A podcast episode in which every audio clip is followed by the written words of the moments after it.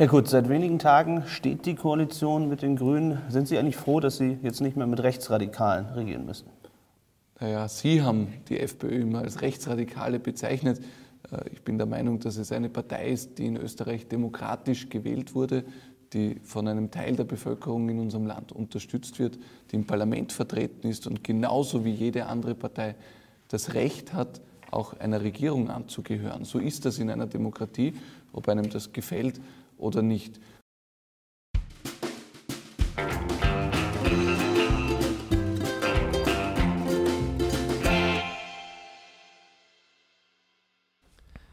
Ihr hört den Podcast des Left Wing Social Club, hereinspaziert in den politischen Country Club für alle, außer Nazis. Mein Name ist Simon, bei mir sind Fabian und Heinz. Und da wir eine neue Regierung haben, da ich ja weiß, dass ihr beiden den türkisen Teil der Regierung auf jeden Fall nicht gewählt habt.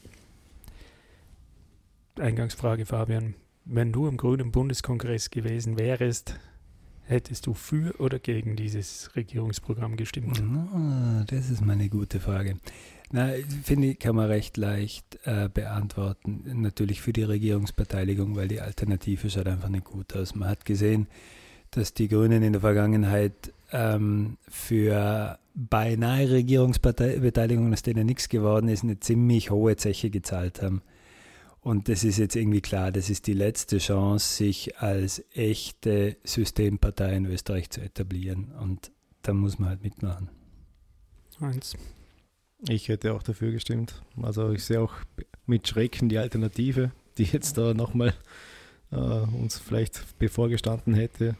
Jetzt eigentlich noch schlimmer, irgendwie im Zerfallsstadium, schon irgendwie wild um sich schlagend. Äh, bei Burschenschaft dann immer ganz gefährlich. äh, also das, da würde ich glaube viel dafür opfern, um das wieder zu verhindern. Also ich glaube, ich hätte mir die Entscheidung nicht leicht gemacht, weil im Endeffekt gibt es so viele Dinge, die man daran kritisieren kann, was an dem Regierungsprogramm jetzt rausgekommen ist. Und es stimmt natürlich, ähm, was, was wäre die Alternative? Und wenn man sich die 18 Monate davor anschaut, dann kann man sagen, man muss eigentlich alles dafür tun, dass das nicht weitergeht. Und man kann es zumindest probieren, weil im Endeffekt, sie sind schon mal aus der Regierung, aus dem Nationalrat rausgeflogen vor kurzem. Ähm, die Frage ist, ob das die Wähler insofern verziehen hätten, wenn sich die Grünen jetzt da rausgehalten hätten. Und wenn sie jetzt dann im Prinzip doch noch einmal das ermöglicht hätten, was sie eigentlich verhindern wollten. Mhm. Und du musst ja auch bedenken, du hast ja eine fast 40-Prozent-Partei, also eine Partei, die einfach von sehr vielen Österreichern gewählt wird, die das offensichtlich bevorzugen oder irgendwie sich wünschen, dass das so in die Richtung weitergeht. Und du kannst so halt auch versuchen, das in eine Richtung wenigstens zu beeinflussen, als jetzt nur von der Opposition heraus. Ja, genau. Und ich finde, wir, wir reden ja seit neuestem auch nicht mehr von Klimawandel, sondern von Klimakrise. Und das hat auch die, haben auch die Grünen im Wahlkampf so betont, dass das das herausragend äh, das wichtigste Ziel ist da muss man auch sagen, in Zeiten der Krise braucht es halt auch besondere Maßnahmen. Da kann man dann nicht eine Regierungsbeteiligung verweigern, weil die ÖVP sich doch als noch rechtsreaktionärer darstellt, als man vorher gedacht hat, sondern da muss man halt mitmachen, um ein bisschen grüne Handschrift in die österreichische Bundesregierung hineinzubringen, in der Hoffnung, dass das auf Dauer da drinnen bleibt. Ja, man kann wahrscheinlich wirklich nur in, in, in, in dem Sinn schauen, dass man die Themen, mit, sagen wir mal, dem Bonus einer Regierungspartei halt so durchbringt, dass sie sich auch mehr und mehr in der Bevölkerung, sagen wir mal, in der Bevölkerung gutiert wird, was sie an Maßnahmen haben und dass sich vielleicht die Art von Politik auch mehr und mehr durchsetzt, weil man muss ja nach wie vor sagen, dass den Grünen immer noch das zumindest zugeschrieben wird, dass sie eine linke Partei sind. Wie der Alfred Noll ja in dem letzten Interview gesagt hat, das waren sie für ihn noch nie. Das waren sie für mich jetzt auch noch nie. Also dementsprechend war das eigentlich doch immer schon eine pragmatische Partei. Und ähm, ich glaube, dass das halt in der Regierung oder als Regierungspartei auch besser zu transportieren ist als in der Opposition. Jetzt hat der Sebastian Kurz, und das ist ja, muss man sagen, sein großes Talent, dass sie immer sofort den richtigen Marketing-Schmäh haben. Also die kommen raus und haben immer gleich den einen Spruch parat, den dann alle nachplappern. Diesmal ist es das Beste aus zwei Welten. Grenzen schützen und Klimaschützen. Ähm, was haltet ihr von dem das Beste aus zwei Welten? Naja, ich glaube, dass das nicht mehr ist als ein, ein, ein nett gemeinter Slogan, aber die, wo sich diese zwei Welten wirklich diametral gegenüberstehen, ist halt nun mal beim Thema Klimaschutz. Wenn man wie die ÖVP glaubt, äh, der Garant für Wirtschaftspolitik zu sein und das so versteht, dass es nur um den Erhalt des Status quo geht, dann wird man sich halt schwer tun, das wirklich schön zu vereinen mit dem ambitionierten Klimaziel von CO2-Neutralität bis 2040. Das ja im Regierungsprogramm steht. Ja, also zu dem sie sich offiziell ja auch bekannt haben. Ja.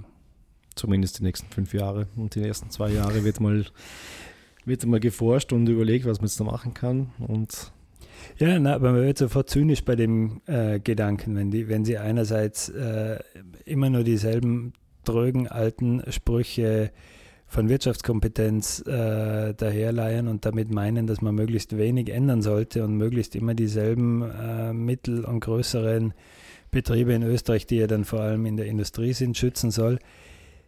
Das wird sich so nicht spielen. Also ohne eine fundamentale Änderung dessen, wie man Wirtschaftskompetenz denkt, wird man diese Klimaziele nicht erreichen. Ja, weil das Überraschende, oder das Überraschende, was sich halt im Regierungsprogramm ja wirklich wieder durchzieht, ist diese, ich würde fast sagen, alte Schule der neuen ÖVP, dass man an diesem wirtschaftsliberalen Dogma festhält mit Nulldefizit, das ausgeglichene Budget, obwohl die Nachbarländer teilweise wieder von dem weg wollen.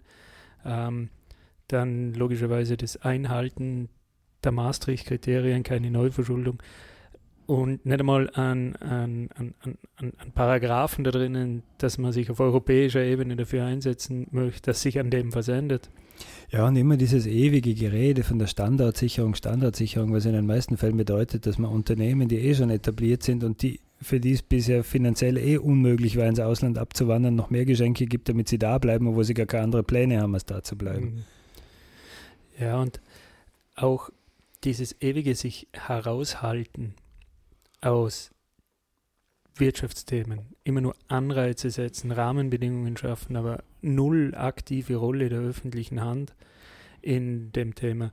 Das finde ich ziemlich rückschrittig. Ich meine, mir hat die Idee schon immer fasziniert und ich glaube, dass sie im Endeffekt ja richtig ist von der kreativen Zerstörung, dass neue Technologien, alte Technologien verdrängen, ganze Geschäftszweige verdrängt werden. Hat sich ja oft genug bewiesen, dass es das gibt. Aber das wird immer nur passieren, wenn dadurch mehr Profit möglich ist. Und es wird auch immer nur dann profitieren, und das darf man, glaube ich, nicht vergessen, wenn die Dinge nicht weglobbyiert oder früh genug vom Markt verdrängt, also einfach aufgekauft werden. Und es ist ja nicht so, dass wir Zeit haben. Es ist immer nicht so, dass wir darauf warten können, dass vom Markt, also eigentlich von einzelnen kleinen Firmen, so viel technologische Neuerungen in so kurzer Zeit kommen, dass man dem Klimaproblem Herr wird. Also die Vorstellung, wie man das machen kann, indem man sich heraushaltet, indem man das nicht als gesamtgesellschaftliche Anstrengung versteht und auch nicht als etwas versteht, das man mit dem jetzigen Denken, nämlich der wo alles eigentlich auf Profitorientierung ausgelegt ist. Wie man glauben kann, dass man das lösen kann und einfach die Pfunde verteidigen kann, null neue Ideen einbringen kann, das erschließt sich mir überhaupt nicht. Ja, es ist einfach erschreckend uninspiriert, oder? Genauso wie man diese neue ÖVP-Truppe jetzt seit Jahren kennt überall so tun, als wäre man dabei und wüsste, wie es funktioniert und keinerlei Kreativität im Denken. Dass Wirtschaftspolitik heutzutage beinhalten muss, dass die Klimaziele logischerweise Teil jeder Wirtschaftsstrategie sein muss und dass eine Wirtschaftspolitik keine Wirtschaftskompetenz ist, wenn sie die Klimaziele nicht integriert, sollte sonnenklar sein, aber über das wird da gar nicht nachgedacht. Ich finde den Spruch, das Beste aus zwei Welten, das ist irgendwie auch bezeichnend, weil das irgendwie so eine Nebeneinander-Regierung irgendwie suggeriert vom, aus Sicht von Kurz, dass da hat jetzt jeder halt so, die große Partei hat so ihre großen wichtigen Interessen und die kleine Partei darf auch ein bisschen ihre Interessen verfolgen, aber es ist zwar ins irgendwie das Zusammenbringen von Wirtschaft und, und Umwelt in seinem Sage gemeint. Da finde ich eigentlich die Erklärung, die von den Grünen gekommen ist, besser, dass sie eigentlich sagen, sie wollten nicht in jedem Bereich 100% irgendwelche faulen Kompromisse, damit keiner irgendwie sein Gesicht verliert, sondern man hat halt bei manchen Sachen nachgegeben, die halt auch schwer zu verdauen sind, aber dafür hat man bei manchen Sachen nur das wieder zurück zurückgeholt, was bei den anderen eigentlich undenkbar ist. Zum Beispiel Stichwort in der Justiz ist Transparenzgesetz, dass sowas von der ÖVP mitgetragen wird. Das wäre ja von vornherein, hätte es ja niemand vermutet, dass die ÖVP auf einmal für, für die Abschaffung vom Amtsgeheimnis und für solche Dinge mhm. zu haben ist. Und der Justizreform, die den Namen verdient. Also ich glaube, da sind schon ein paar Punkte drinnen, wo man sagen kann, da haben die Grünen mehr rausgeholt, als wie was man ihnen eigentlich zugetraut hätte. Ja, aber dieses Beste aus zwei Welten mit dieser Überbetonung der Wirtschaftskompetenz, und nochmal auf das zurückzukommen, da, im, im, im letzten Report waren Wirtschaftskapitäne vom OMV, Flughafen Wien und Magna Steyr und die sich ja alle wahnsinnig müde, das zu betonen. Zum Glück sitzt da die ÖVP in der Regierung mit der Wirtschaftskompetenz, sonst wäre das ja alles ganz, ganz schlimm das ja schon diese, diese Denkweise auch widerspiegelt, dass Wirtschaft irgendwas Geschlossenes ist, das mit der Gesellschaft wenig zu tun hat und mit der Umwelt wenig zu tun hat und dass alles andere, also die Wirtschaft schützen oder eben soziale Maßnahmen und so weiter, Dinge sind, die man sich zuerst einmal leisten können muss. Mhm. Und nur dann tut man es. Anstatt zu verstehen, dass es andersrum ist, dass wir uns da schon viel zu viel geleistet haben und die Rechnung dafür noch zahlen müssen. Ja, und das ist der Schutz vom Klima ja an und für sich ein Selbstschutz ist. Mhm. Weil, wenn es hart auf hart kommt, dann muss der kurz seine Schöpfung, die zitiert er wahrscheinlich, weil er glaubt, dass wir am obersten Ende der Schöpfung stehen. Aber im Endeffekt, wenn es hart auf hart kommt, dann ist der Planet da und wir halt nicht mehr. Das ist ja nicht so, dass das einfach was ist, wo man halt ein paar Lämmchen streichelt und lieb und nett ist. Man kann es tun, wenn man, wenn man will.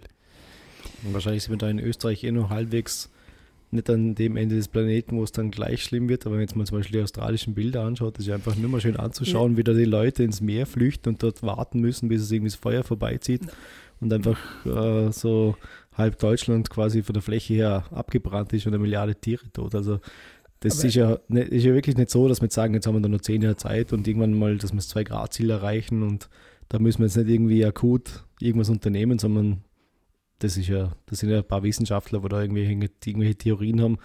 Und das ist ja so ÖVP-Denk irgendwie, dass, dass man da jetzt nicht schnell irgendwie überlegen muss, was ist jetzt die Vision und was machen wir jetzt konkret, sondern ah, das Klimaziel, ja, das ist jetzt populär, aber da gewinnt man nicht so viele Stimmen und wir sind halt eher jetzt hier recht und sammeln da die Stimmen ein.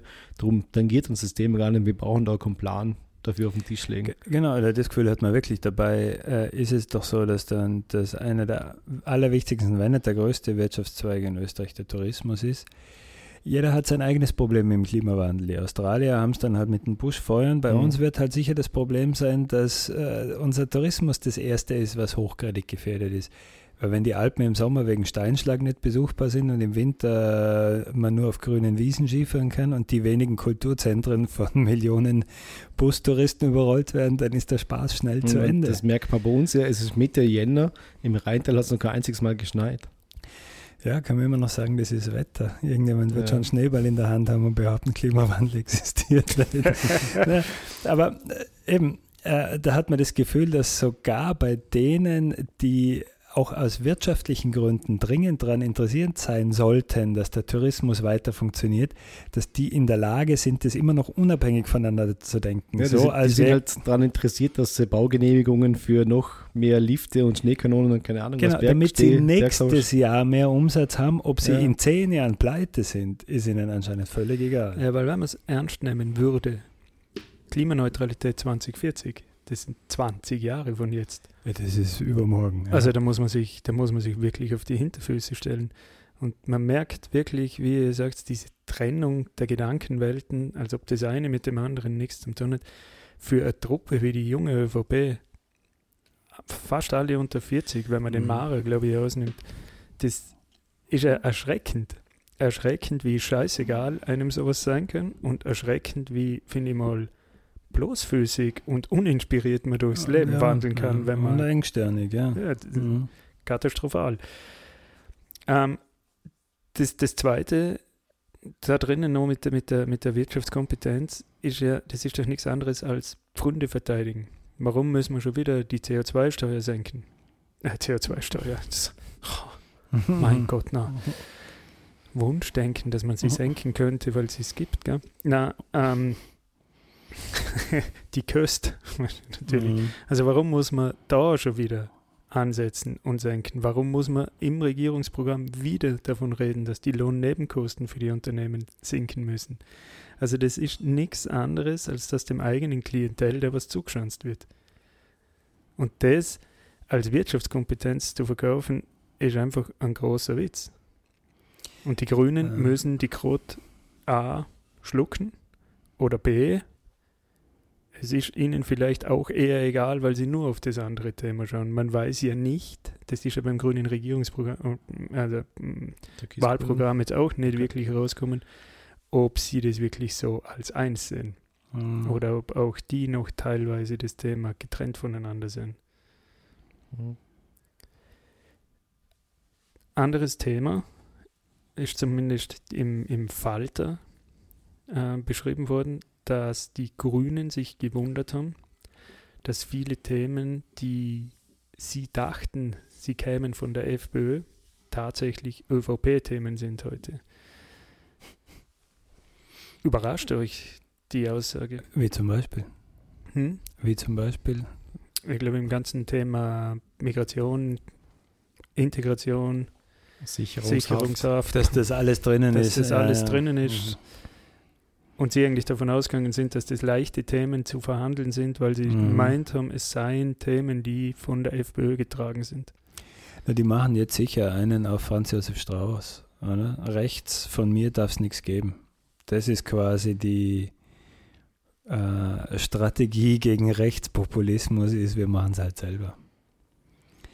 Den, ein, also den Eindruck hat man wirklich, dass die äh, ÖVP da äh, überhaupt mittlerweile völlig schonungslos ist und auch gar nicht Gefahr läuft, äh, Wählerstimmen zu verlieren, wenn sie einfach diese, diese sagen wir mal, weniger aggressiv anmutenden, aber trotzdem Law and Order Positionen, die eigentlich mal die FPÖ hatte, wenn sie die einfach behalten.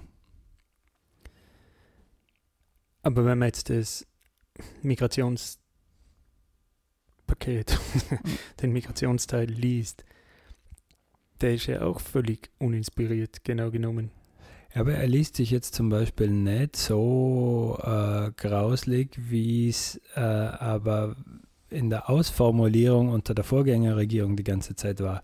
Obwohl man sagen muss, dass das, das in dem Thema Asyl, Migration jetzt nichts Neues drin steht. Man hat jetzt da nicht das Gefühl, man hat, an manchen Stellen stehen so Wörter drinnen, wie wenn es verfassungskonform ist oder unter Achtung der Genfer Konvention. Das ist zumindest ein Schritt weiter als Kickel. Aber da dachte man ja eh, dass man mit der ÖVP da das Problem nicht hätte. Ja, aber schlimm, dass man das reinschreiben muss, dass Naja. etwas verfassungskonform unter der, unter der Menschenrechtskonvention Ja. abgehandelt werden Ja. muss. Ich meine, der Kickl hat ja gesagt, dass Politik muss nicht den Gesetzen folgen, sondern Mhm. Gesetzen der Politik. Also das ist Ah. dann nochmal der Schritt rausliegt, dass man einfach sagt, das, das gilt ja alles nicht, das ist ja alles nicht Naturgesetz, das können wir alles ändern. Und da, da haben jetzt die Grünen zumindest wahrscheinlich reingeschrieben, aber unter Berücksichtigung von dem, was sowieso klar sein sollte, weil es halt sonst der Verfassungsgerichtshof Mhm. oder die EU halt aufheben wird, weil es aber nicht konform ist. Ich meine, man kann natürlich auch sagen, dieser Satz ist natürlich, ein, ist natürlich wichtig, weil das kann mich schon beim Erstellen der Gesetzesinitiative hindern. Das Oder? ist richtig, ja. Oder? Dass die Grünen sagen, na, da stimmen wir von Anfang an nicht zu, weil das wird nicht verfassungskonform sein.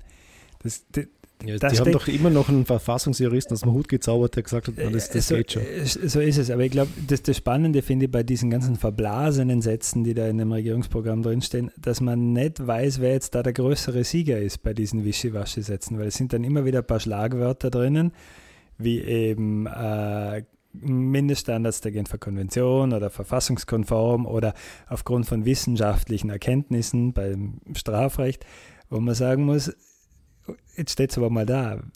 Darüber hinwegsetzen kann man sich dann auch wieder nicht. Es wird spannend sein, wie man sieht, wie das mit Leben gefüllt wird. Ja, auf der anderen Seite sind aber jetzt gerade bei der Migration so Ankerpunkte drinnen, die sicher ganz stark von der, von der ÖVP kommen, ähm, wie dem, dem Festhalten an Dublin, dem Schutz der Außengrenzen und dem Hinweis darauf, dass der, die Verteilung von Migranten innerhalb der EU gescheitert ist. Ähm, da kann man jetzt sagen, da machen sie sich sehr, sehr leicht, weil hinter Dublin verstecken kann man sich gut als Land wie Österreich. Lösung ist es ja aber wirklich keine. Aber das finde ich, muss man schon sagen, das wäre jetzt auch äh, überproportional ambitioniert, wenn sich die österreichische Innenpolitik äh, des, äh, die Lösung des europäischen Flüchtlingsproblems da quasi ins Regierungsprogramm Ja, aber Mercosur zum Beispiel haben sie jetzt abgeschrieben in der genau. derzeitigen Form. Ist schon ein bisschen ein größeres Thema als die österreichische Innenpolitik.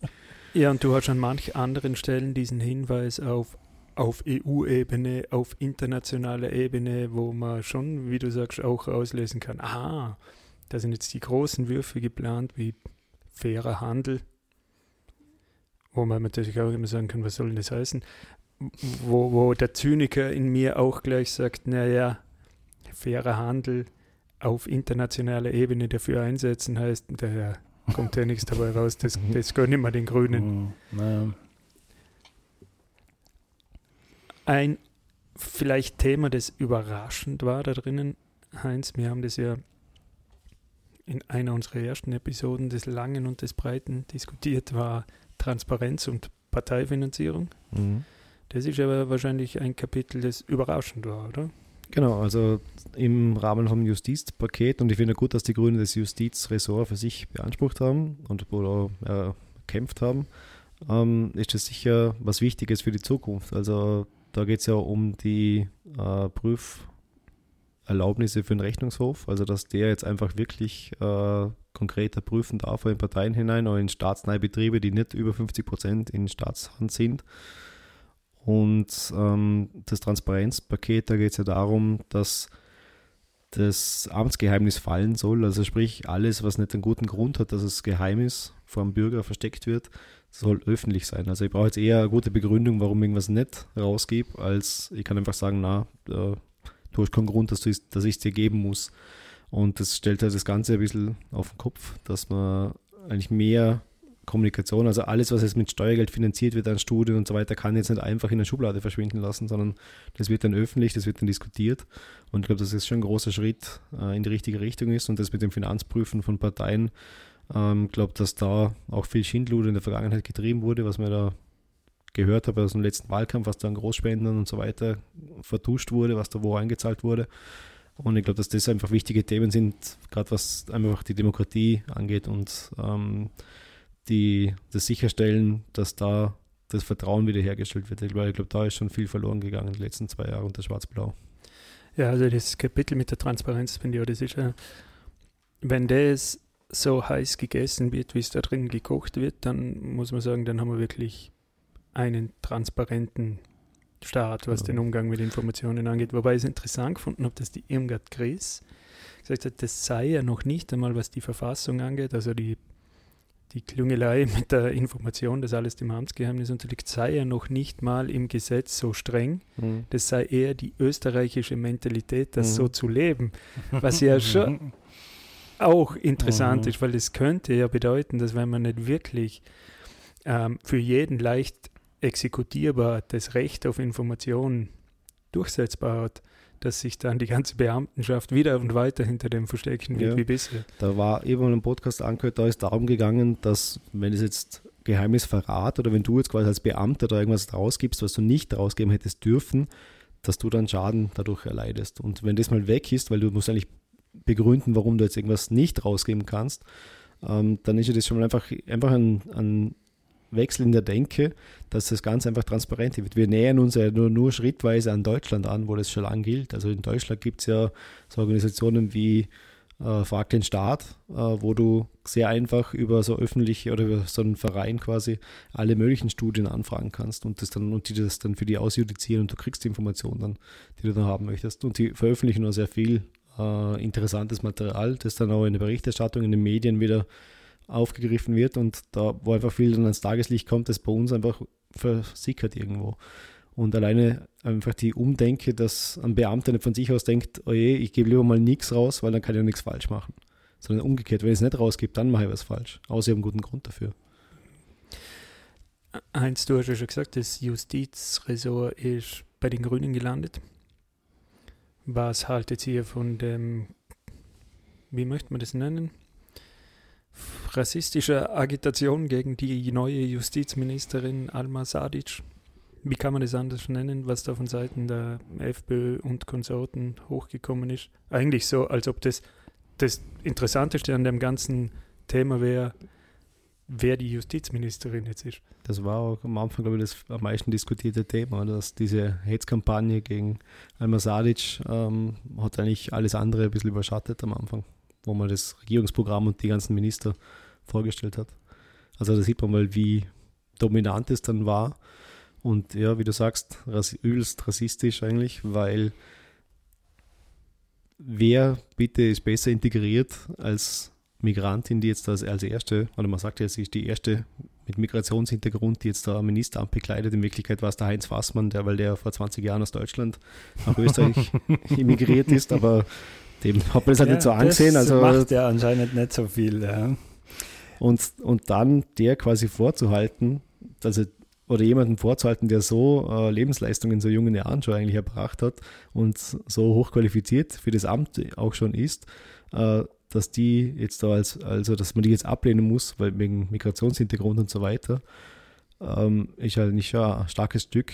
Umso schlimmer eigentlich, dass Sebastian Kurz es nicht geschafft hat, sich da schützend vor sich zu stellen, sondern wieder mal both sides, oder? So, also so Trump-mäßig, er verurteilt Hetze sowohl von links als auch von rechts und das muss er jetzt halt aushalten als Politikerin, weil er das ja auch aushalten muss, also sich gleich selber wieder so als Opfer inszeniert hat und das finde ich eigentlich auch von, von ihm ziemlich schwach.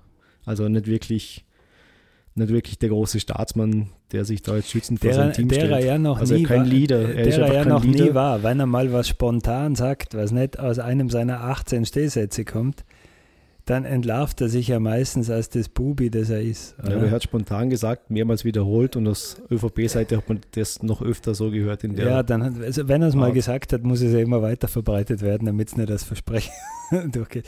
Aber ich finde auch anders als, als den blanken Rassismus kann man das nicht mehr bezeichnen, weil das sieht man auch jetzt. Äh, exemplarisch, wie auch das Thema in Österreich da wieder mit umgegangen wird und wie, wie fragwürdig unser ganzes Gerede über Integration denn eigentlich ist, wenn jemand ein Paradebeispiel an Integration ist intelligent ist, kompetent ist und das dem Amt gewachsen ist und dann ist immer noch nicht recht, weil sie woanders her, weil irgendwo anders geboren ist, dann ist das die Definition von Rassismus. Ja, vor allem, wenn die, die, die ÖVP ja mit diesem Spruch rumrennt, Integration durch Leistung. Mhm. Mhm. Die müssten sich ja eigentlich besonders schützend jetzt vor sie stellen und sagen, das ist das, von was wir reden. Aber man sieht, dass auch sie da lieber am rechten Rand weiter nach Stimmen fischen, als dass sie da sagen wir mal, konsequent bleiben. Weil der Michel Raimond hat ja gesagt, Alma Sadic, er wäre überhaupt gar nicht auf die Idee gekommen zu fragen, ob die einen Migrationshintergrund hat, weil er einen slawischen Namen hat. In Wien verstehe jeder, heißt ja nichts und man hört es nicht. Mhm. Also. Na, und auch wenn schon, ich meine, ob sie ihn jetzt hat oder nicht. Ja, mir ja sowieso ist wurscht, ja, äh, Was ist da der Punkt dahinter? Ähm, ja, und vor allem, Entschuldigung noch, ich meine, wenn man sich anschaut, wer beispielsweise von der ÖVP-Seite als Finanzminister nominiert worden ist. Und wo man überhaupt herkommt, wenn man Blümel heißt.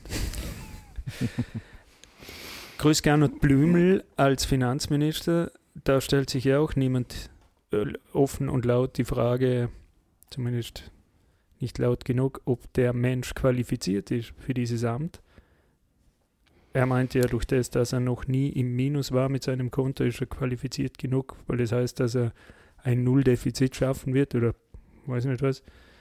Und dabei kennt er nicht einmal die natürlichen Zahlen, oder? Oder wie war das mit den negativen? Na, also eigentlich müsste man sagen, er ist völlig unqualifiziert als Finanzminister, weil jemand, der nicht weiß, wie er ein Defizit managen soll, der hat in Österreich aber nichts verloren. Ich, ich finde, oh, ich halte ganz wenig von dem, aber äh, es hat ein bisschen ein Geschmäckle, das Ganze. Nämlich, er, er bleibt ja weiterhin der Vorsitzende der ÖVP Wien und soll die Wien-Wahl schlagen. Und man fragt sich schon fast, ob man den als Minister dahingestellt hat, damit er möglichst hohes öffentliches Profil hat, damit er bei der Wien-Wahl sich gut schlagt. Ja, und die Personaldecke in der ÖVP muss ja echt schon mittlerweile sehr gering sein, weil nach dem Heinz Mara oder Harald Mara kommen jetzt, jetzt ist der Blümel, der jetzt da schon mehrere ja. Positionen einnehmen muss. Die Ellie Köstinger hat ja auch schon einiges hinter sich. Die war ja vom Nationalratspräsidentin über EU und jetzt, glaube ich, Landwirtschaft oder keine Ahnung, welche Reihenfolge. Also der Kurz hat, glaube ich, gar nicht so viele Freunde, die er da irgendwie in Ämter unterbringen kann. Aber wie du sagst, also vom Gernot, Grüß Gernot, bin ich auch kein großer Freund und finde eigentlich, ja, also wenn man über Alma Sadic diskutiert, ob die jetzt geeignet ist für das Amt oder nicht, da muss man mit ihm gar nicht diskutieren. Obwohl er ein autochtoner Österreicher ist. Und damit schon überqualifiziert. Damit überqualifiziert für das Amt, genau. Gut, also das Regierungsprogramm zu lesen, ich habe es probiert, äh, wirklich bei weitem nicht alles geschafft. Das ist nämlich eine sehr qualvolle Seite nach qualvoller Seite von bla bla bla. Oder um es mit den Worten vom Bundespräsidenten zu sagen, ja, ob es dann 300 Seiten wirklich sein müssen, naja. Also 300 Seiten, das Beste aus zwei Welten. Ähm, ja, also jetzt greifen wir doch diesen Spruch wieder auf. Ähm, und sage mal, vielleicht hat sich doch der liebe Sebastian Kurz das auch so gedacht, dass das Projekt ist, dass diese beiden Parteien jetzt das Beste aus zwei Welten abgreifen werden politisch. Sprich, die ÖVP alles, was rechts der Mitte ist und die Grünen alles, was links der Mitte ist. Ähm, was ist bitte links der Mitte in Österreich? Ähm, naja, die Frage ist, wo ist in Österreich die Mitte? Und wer greift die Neos? Die sind die Mitte, oder? Die sind die Mitte. Die kriegen diesen Streifen in der Mitte, ja. ja die Neos haben ja Nein. von sich behauptet, ich, ich, ich, muss es sagen, weil ich es so bescheuert gefunden habe. Die einen wollen das Beste aus zwei Welten, die anderen sagen, Wirtschaft und Umwelt verbinden in seiner schönsten Form und machen ein Herzzeichen dazu. Da zieht es mir die Krausbieren auf. Da, so. Wo ich einfach sagen muss, das verstehe ich nicht in der Symbolsprache. Das erschließt sich mir nicht. Gut. Das ist nicht klargestellt, aber das, worauf ich eigentlich hinaus will, ist, ähm, war, äh, ob es den Grünen jetzt damit am Ende gelingt, die SPÖ als große Volkspartei abzulösen langfristig. Ist ja zumindest die Theorie von unser aller Twitter-Hero Tom Meyer Europa eine seiner Theorien, die alle nicht wahr werden. Da kann es aber nicht stimmen.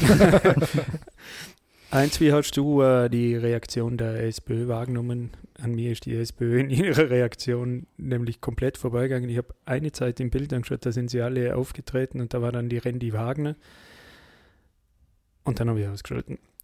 Also hast du es nicht mehr angeguckt? Nein, das haben wir Ja, also in meiner Twitter-Bubble, wo ein paar SPÖler vorkommen, war ich eigentlich schon leicht peinlich berührt, wie die versucht haben, so zwischen Weihnachten und, und Sechskönig irgendwie die Grünen anzugreifen. Also so richtig mit, ah, und wer ist jetzt umgefallen? Ha? Äh, früher habe ich immer gesagt, die SPÖ hat sich über den Tisch ziehen lassen, wobei die ja nicht der Juniorpartner waren, sondern die waren ja der, der Wahlgewinner und haben sich über den Tisch ziehen lassen. Also noch ein bisschen andere Situation. Aber teilweise einfach so kindische Anschüttungen, weißt, wo man irgendwie sagt, ja, jetzt die Grünen, jetzt haben sie sich verraten, jetzt haben sie ihre Wähler verraten und sich selber verraten, wenn sie dem Regierungsübereinkommen zustimmen und das geht ja gar nicht und, und nichts Soziales im Programm, aber die waren recht lange in der Regierung. Also erstens mal haben sie eigentlich nie was zusammengebracht und Opposition können sie auch überhaupt noch nicht. Und die Renny Wagen hat dann irgendwas vor sozialer Handschrift gefaselt, die jetzt da fehlt. Also was sagt die immer? Äh, ein böses schwarzes Regierungsprogramm mit, mit, mit äh, tarnfarbenem grünen Anstrich, so irgendwie hat sie das genannt.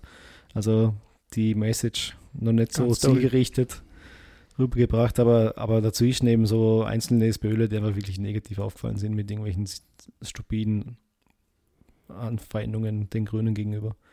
Also vom Brückenbauen, das haben ja die Grünen schon vor der Wahl irgendwie gesagt, dass es eigentlich notwendig wäre, dass sich so die Linken oder dass die Grünen eigentlich da professioneller sein müssen, dass sie sich einfach Brücken bauen und Allianzen schmieden, die dann halt in der Wahl auch mal gemeinsam für progressives Wahlprogramm die Stimme bekommen, damit sie mal gemeinsam was tun können. Und genau das macht die SPÖ jetzt halt wieder irgendwie kaputt. Und ich glaube nicht, dass, also die, jetzt haben sie mal fünf Jahre Zeit, hoffentlich, um sich in der Opposition zurechtfinden und sich vielleicht wirklich mal neu aufzustellen. Momentan schaut es eher schlecht aus, dass es wirklich sein könnte, dass die einfach nur weiter verlieren. Momentan stehen sie, glaube ich, bei 16 Prozent. Also die Grünen haben sie schon überholt in der Wahlumfrage. Und die sind jetzt auf gleichem Level wie die FPÖ in Stimmanteilen. Und die Richtung geht und sind wir noch weiter in die Richtung wahrscheinlich. Die Richtung stimmt. Das stimmt noch, ja. Also Randy Wagner, der Kurs stimmt, na, Pam, der Kurs mhm. stimmt. Und die FPÖ? Ja, ne, die FPÖ hat ja schon noch ein ähnliches Problem. Oder? Die haben ihre, wie soll man sagen, man kann nicht einmal sagen, dass sie ihre Integrationsfigur verloren haben, sondern die ist vor aller Augen explodiert die werden sich jetzt schon schwer tun und man sieht jetzt auch, dass, dass sie jetzt ähm, recht verzweifelt sind oder diese Versuche jetzt da Erneuerung zu schaffen, Wilimski abzulösen und andere. Ähm, wegen den grausligen äh, Charakteren hat die Leute doch eh keiner gewählt. Also wie die sich jetzt neu entdecken werden, wird man wahrscheinlich spätestens im Wahlkampf um Wien dann äh, erkennen. Aber der, der Hofer ist irgendwie eher in der zweiten Reihe, ja? Die, die ganzen öffentlichen Auftritte jetzt zum Kommentieren des Regierungsprogramms hat eigentlich alle der Kickl gemacht. Ja, der Kickl ist jetzt wieder in seiner Paraderolle als der oppositionelle Kritiker, der jetzt wieder schön vom Leder ziehen kann mit seinen Reimen. Das war heute in, im äh, Bundesrat. Man hat ja diese neue Ministerienaufteilung ja beschließen müssen als Gesetz, oder? Also da hat es ja einige Abtausche noch gegeben von Grünen in ÖVP-Ressorts. Und da hat es ja einen Beschluss gegeben und der Bundesrat hätte ja theoretisch sagen können, na, wir akzeptieren das Gesetz nicht. Und die FPÖ hat dann, wenn die dagegen gestimmt hätten, dann wäre das quasi ungültig. Dann keine Ahnung, was sie dann gemacht hätten, aber auf jeden Fall hat er gesagt, na, wir haben zwar im Nationalrat dagegen gestimmt, um zu zeigen, was für sinnentleertes Paket das oder alles ist. Aber wir wollen jetzt nicht die Regierung aus der Verantwortung entlasten, sondern die sollen jetzt das mal zeigen, was sie da alles machen. Also so quasi, äh, wir wollen sie jetzt da nicht behindern dran, dass sie zeigen, wie sie eigentlich alles falsch machen. Und der ist halt schon richtig so wieder in seiner, mhm. in seiner Bösewichtrolle aufgegangen und das ist jetzt halt so richtig. Also der Hofer in der Oppositionsrolle kann man sich nicht richtig vorstellen, wie der da. Ja, man muss ja sagen, der Hofer wollte ja eigentlich schon in Zeiten, wie es der FPÖ noch gut gegangen ist, nicht in der ersten Reihe stehen. Man hat ihn dann mit diesem Bundespräsidentenwahlkampf irgendwie dazu hineingebracht. Dann hat er wahrscheinlich ein bisschen Blut geleckt mit seinem Zuspruch, den er gekriegt hat. Und der wird jetzt wahrscheinlich da einen Weg wieder raussuchen. Ich würde es an seiner Stelle. Aber den Kickel kann man ja nicht vorne hinstellen, oder? Na, die haben, die haben ein riesiges Problem, aber in so einer Truppe an äh, Speichelleckern und äh, Emporkömmlingen und Wichtigtouren wird sich schon irgendein anderer Nazi finden, der die Führungsrolle übernimmt. Ja, abschließend. Ich finde, für mich, wie weit eigentlich schon die eigenen Ansprüche an solche Regierungsparteien gesunken sind, wenn ich das Regierungsprogramm und das, was man so rund um die Kommentare liest, wenn man das so sagt, naja, ist eigentlich eh teilweise recht, teilweise ist eh ganz liberal und teilweise ist eh ein bisschen progressiv. Was will man mehr? ja, mehr, mehr hat man ja die letzten 35 Jahre in dem Land nicht gekriegt. Das muss man ja auch sagen. Ja, und oder in, in unserer, in meiner Twitter-Bubble war ja die Aufregung wahnsinnig groß über das Regierungsprogramm und wie, was für ein Verrat das teilweise schon ist. Aber äh, es ist ja schon immer der, der Anspruch, mit dem man da reingeht und ich finde schon von dem, was man eigentlich, das darf man ja nicht außer, außer Augen verlieren, was eigentlich das Ziel sein sollte und für was für eine Art der Politik wir uns ja eigentlich auch einsetzen wollen.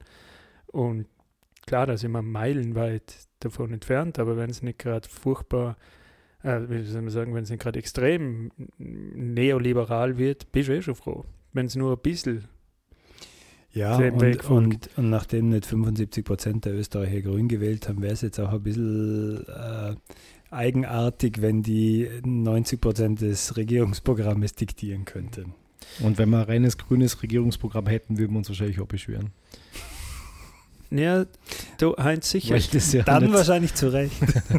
Weil dann stehen überall Bäume auf der Autobahn und so. Nein, Ja. sondern dann Na, könnte man ihnen vorwerfen, dass es nicht konsequent genug Na, ist. ja, halt. Ja, wäre so nicht.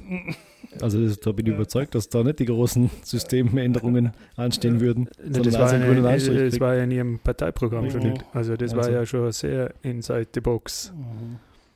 Pragmatisch, wie man sagt. Deshalb, glaube ich, stehen die Konservativen sich ja heimlich ein bisschen auf die Grünen, weil sie pragmatisch sind. Und pragmatisch heißt, dass sie nicht radikal sind. Drum, wenn sie nach Wien gehen, die konservativen Kinder, Können sie ab alle jetzt, Flirt an mit den Grünen. genau, jetzt können sie ruhig ein bisschen grün blinken, wenn sie dann türkis zurückkommen. Gut, aber es ist immer noch erschreckend, dass man, mit sol dass man solche Sprüche reißen kann. Das, wenn man das in meiner Jugend gemacht hat, hat oder gemacht hat, da hat man es auch gemacht, war klar, dass man ein reaktionärer Affe ist. Aber dass sie mit den Sprüchen heute immer noch durchkommen. und dafür sind sie jetzt jung und ja, und sind reaktionär. jünger als ich. jung Ja. und reaktionär.